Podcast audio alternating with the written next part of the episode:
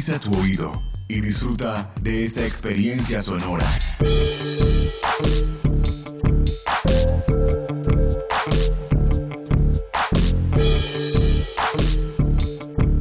Este es un podcast UN Radio.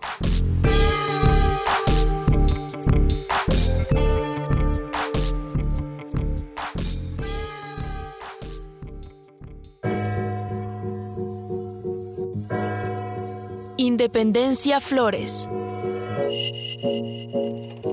Fotografías sonoras del Bicentenario narradas por su protagonista.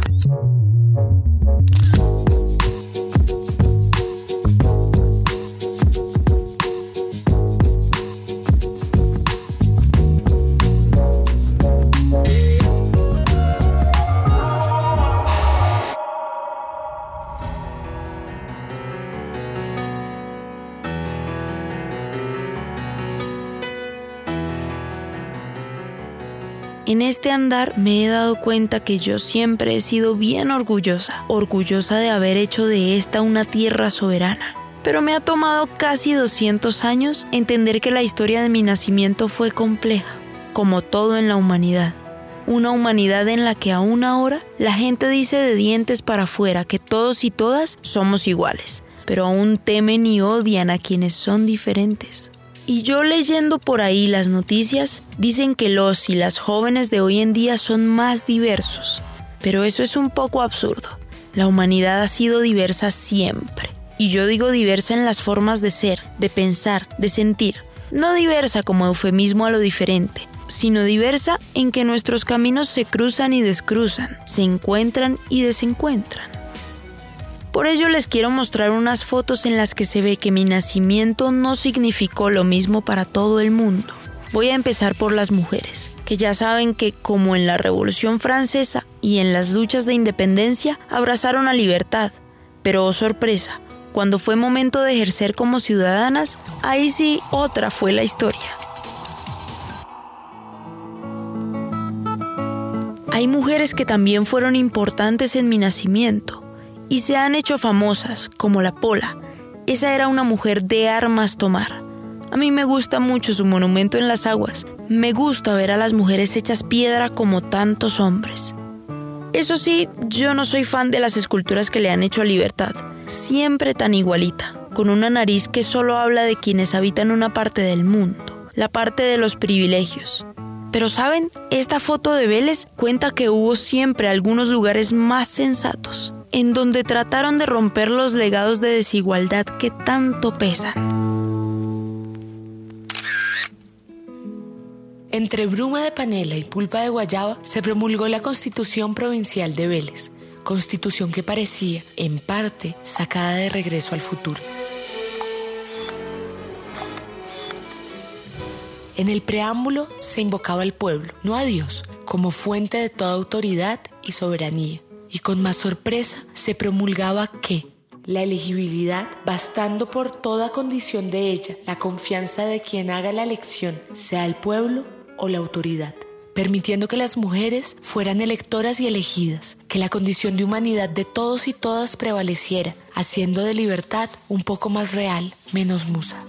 Las texturas de la cotidianidad crearon nuevos patrones por un breve segundo, un segundo que se convertiría en días, en años, en décadas a partir del reconocimiento del derecho al voto de las mujeres colombianas en 1957. En los cabildos parroquiales, aún en el siglo XIX, en esas pequeñas vecindades de montaña y miel que se nombraban nación, se crearon listas en las que hombres y mujeres, en igual cuantía, se hacían testigos de la naciente democracia.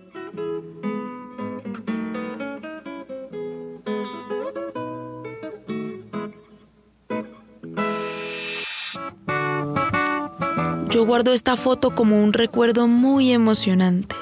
Pero como bien sabemos, las mujeres en Colombia solo llegaron a ser electoras en 1957. Y hubo incluso quienes llegaron a decir que había sido un regalo de Rojas Pinilla. Pero como regalado, regalado, no fue. Como tantas otras búsquedas de libertad, requirió inmensa pasión y necesidad de ser vistas como iguales. Y la idea de la igualdad también traía complejidades, porque se olvidó que igualdad y homogeneidad no son sinónimos, como eso que me dijo en algún momento el profesor José David sobre la oposición realista en el suroccidente de Colombia. Pasto, una zona realista. Hay que preguntarse por qué eran realistas. ¿sí? ¿Qué les convenía a ellos como sociedad de tener un pacto con el monarca? y en esa relación con el monarca, cómo se beneficiaban, sin satanizarlos, sin decir, no, es que eran monarquistas y ya. No, pues realmente a, los, a la población indígena, y lo que yo voy a decir es casi que políticamente incorrecto, a la población indígena la relación colonial les favorecía porque los indígenas eran como los hijos menores del monarca, mientras que en la realidad republicana van a perder todo lo que habían ganado, van a ser tratados como iguales, como ciudadanos, y eso se va a ver en que, por ejemplo, la desaparición de los resguardos a lo largo del siglo XIX, el resguardo que es una tierra comunal, las comunidades indígenas tienen una relación muy fuerte con el entorno por el arraigo que tienen con la tierra. Cuando eso se destruye, se destruye la comunidad. Y eso es lo que van a hacer a lo largo del siglo XIX los republicanos. El ideario liberal, con esa idea de que todos los hombres son iguales ante la ley, va a destruir eso, va a destruir eso. Y entonces va a volver a todos iguales y van a quedar muchas personas que han tenido durante siglos una relación con su entorno, se va a desaparecer. Entonces, con la independencia puede pasar algo parecido, es si la relación con el monarca, de ser súbdito, de ser leal, me favorece, mientras que estos otros me están planteando una relación que me pone en peligro lo que yo he ganado durante varios siglos, porque yo tengo que apoyar eso, porque tengo que apoyarlo. Y eso es lo que va a pasar en el suroccidente, ¿sí? con la, figura de estos indígenas, Pasto, y todo lo que pasa con, con Bolívar hacia 1822-23 intentando destruir esa zona, la orden que él da a destruir Pasto, que al final no se, no se logra, y la relación de amor-odio que hay en esa zona con Bolívar. Sí, ahí está la novela de Belio Rosero sobre la carroza de Bolívar. Sí, y es, muy bonito entender eso, porque uno dice, no, es que los pastos siempre han estado en contra de la República. No, en ese momento ellos les favorecía una relación con el monarca. Y ellos la van a defender como a los otros les favorece la ruptura con el monarca y la van a defender. Y eso significó confrontación, claro. Significó guerra, claro. Significó que unos derrotaran a los otros, claro. Significó que unos le impusieran a los otros su forma de ver el mundo, sí, como pasó. Lo que a mí me hace pensar esa historia es lo mucho que siempre satanizamos a las personas que no están de acuerdo, sobre todo cuando se supone que se enfrentan al deber ser de libertad pero yo de tanto seguirle los pasos a Libertad he comenzado a entender que ella es fan de la conversación, de los puntos de vista que amplían la visión del mundo. Por eso creo que aún tenemos que pensar qué tanto heredamos de los próceres la idea de que las comunidades indígenas son terratenientes que desperdician la tierra. Porque esas son ideas que aún hoy en día se repiten como loros en Twitter o en más de un artículo de prensa, o incluso en la academia.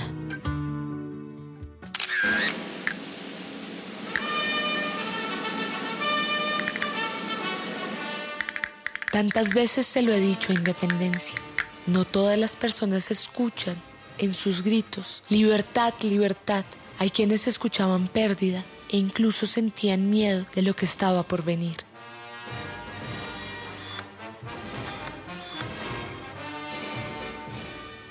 La pérdida nos suena a un castellano rodeado de setas y el lamento de quienes hicieron riqueza montañas al conquistar, al subyugar a otros. Pero la historia nunca es lineal y esta, la de la independencia de Colombia, es curvilínea, empinada y culebrera, como las tres cordilleras que la cruzan y engalanan.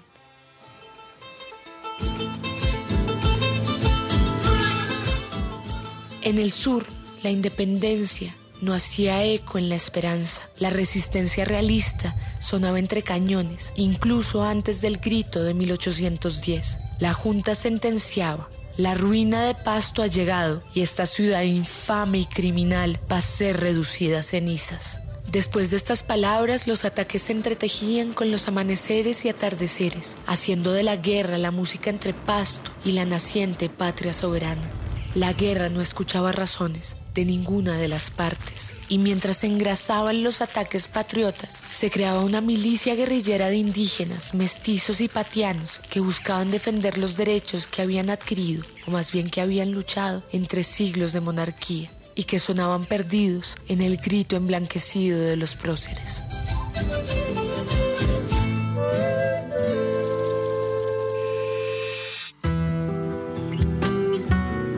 Ahora con estas fotos creo que voy entendiendo, al menos en parte, por qué la gente ha dejado de visitarme.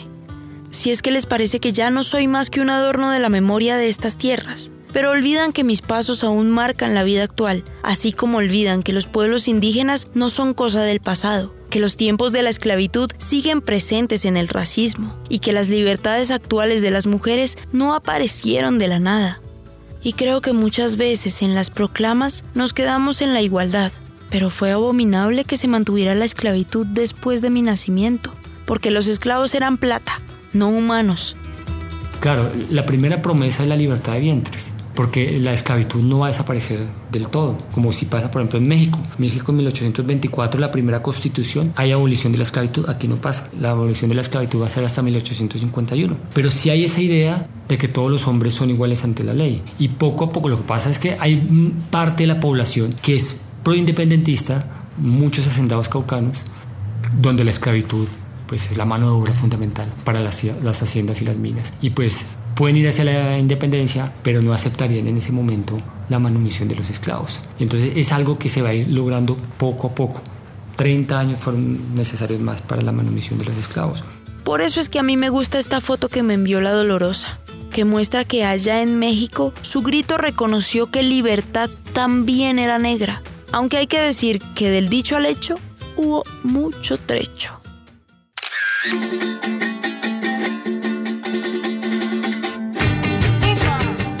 Portas de cumplir un mes del momento en que la búsqueda de libertad se hizo revolución, Hidalgo promulgó.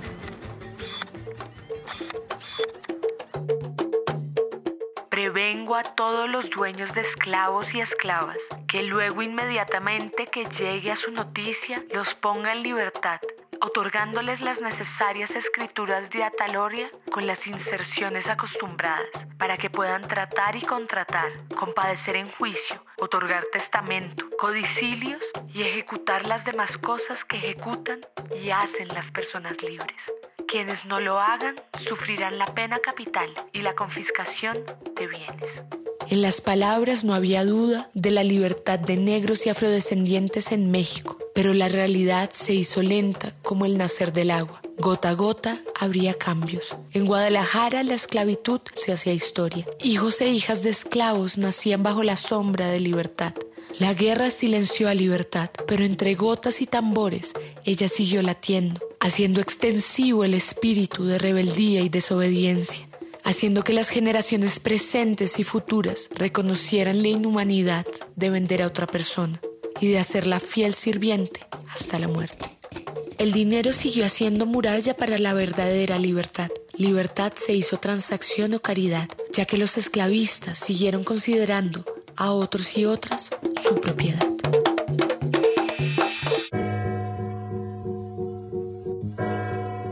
Independencia Flores una producción de la UN Radio para la conmemoración del Bicentenario. Universidad Nacional de Colombia, proyecto cultural y colectivo de nación.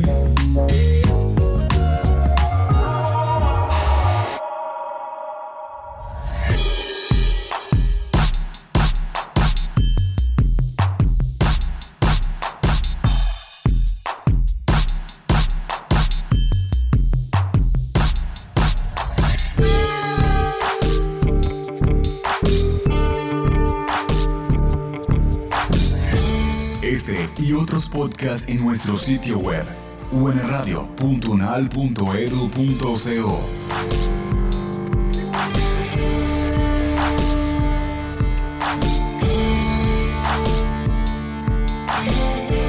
Universidad Nacional de Colombia, proyecto cultural y colectivo de nación.